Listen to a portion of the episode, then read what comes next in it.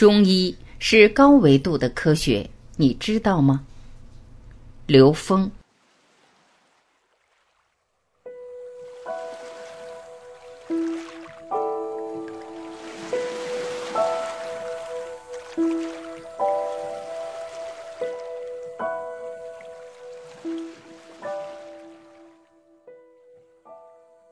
很多人说中医不科学。其实是因为他并不了解更高的维度，也不了解中医。中医其实是在更大的宇宙空间里具有更完整的科学属性。疾病是一种不自然的能量平衡。我们看到的一切存在都是能量的相对平衡，所以自然中的存在都是能量的相对平衡。而疾病是一种不自然的能量平衡，这种不自然能量平衡也是一种存在，病灶也是一种能看到的现象。治疗就是打破这种不自然的能量平衡，并让它恢复到自然的能量平衡状态。西医的治疗是对治症状，症状作为一种不自然的能量平衡，它可能是正弦能量，也可能是反正弦能量。如果这个症状是一个正弦能量特征的，它的对治就是用一个反正弦波，这两个波一遇到就抵消了，抵消了症状就没有了。但是问题就是，这个反正弦能量波也是不自然的能量平衡，它其他部分会产生副作用，所以一般西医的药都会有各种各样的副作用。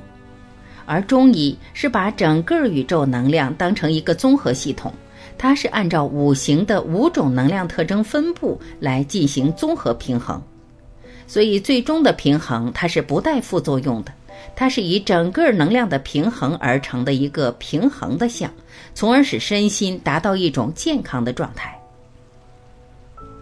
穴位和经络是一种全息的宇宙生命观。我们知道，天上的星星是高维能量在三维成像的焦点。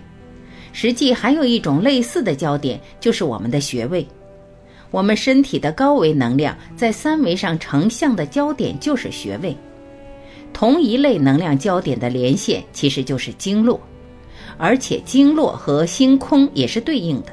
这就是我们老祖宗这种天人合一的逻辑，也是宇宙全息的另一种描述。通过穴位和经络的治疗方法，就像是在胶平面上做平铺处理。我们中学时都做过透镜成像实验，通过穿过透镜的光线成像，我们可以加大、缩小某一个光通过的量，来调制成像的平衡。经络和穴位的治疗，就等于在平铺面上做成像的处理。通过同一路径的经络和穴位的针灸和按摩，让身体的气血达到一个平衡的状态。中医还有一种更深层的方式，可以在时空上做治疗，因为中医是符合五行的第四维能量分布。中医治疗有一个概念叫子午流注。就是说，人身之气血周流出入皆有定时，都是按照五行能量特征分布的。运用这种方法，可以推算出什么疾病应当在什么时辰取什么穴位进行治疗。人的心、肝、脾、胃、肾对应的是五行能量的分布，任何一个位置一定跟时空点是相关联的。在某一个时空、某一个时间点上治疗，它可以事半功倍。时间把握不对的话，可能不但治不好，还会把病搞得更麻烦。这就是子午流注的特点。中医可以通过八字预测疾病。中医可以从八字预测疾病，这是从更高维度看一个人一生的能量分布。另外，中医还有一个精妙的地方。它可以找到纵向能量跟横向能量分布的焦点的那一刻。我们人所体现出的像，其实是高维能量时空在三维能量时空中的投影。所以出生那一刻就是我们的八字，这个投影的像是独一无二的。通过这个八字，就能知道这个人这一辈子什么时候得什么病，什么时候遇到什么人，甚至遇到什么事儿。因为它是从更高的维度看到这个人的一生的能量分布关系，这就是我们老祖宗的干支哲学。所以很多中医看病先问一个八字，就能知道你在这个年龄，在这个时间点大概该得什么病了。这是中医理论里面的另外一层。把这些东西连接起来，我们已经不把它简单叫中医，应该叫道医了，因为它是跟高维能量相关的。所以中医有三个层次。中医中的下医是只会用三维物质世界的方法治病的，那就根本比不过西医，因为西医对物质世界的穷尽的研究范畴，比现在中医所能涉猎的范畴广多了。在三维空间，在物质空间，因为中医发生的那段时间，整个物质世界还没有现在这么丰盛，所以不能像西医这样在物质世界的解决方案上那么精准，和在现象上的那么有效。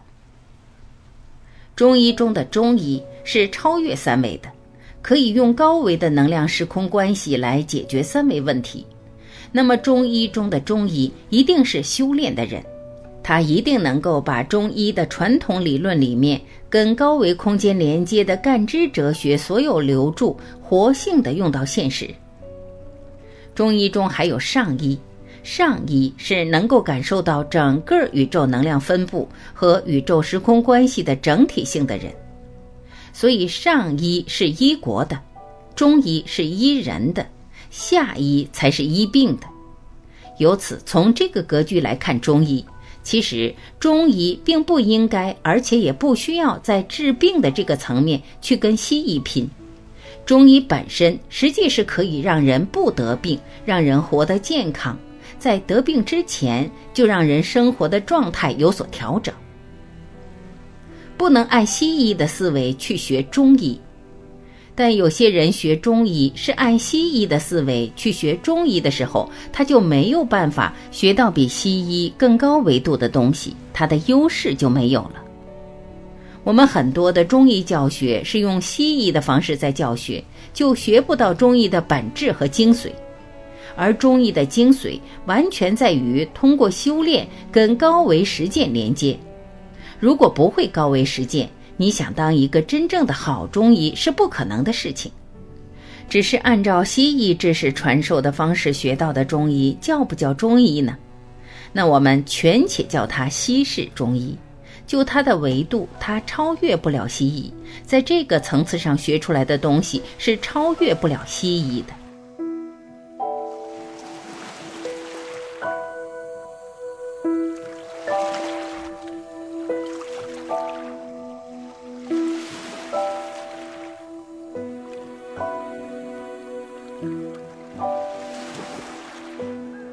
感谢聆听，我是晚琪，再会。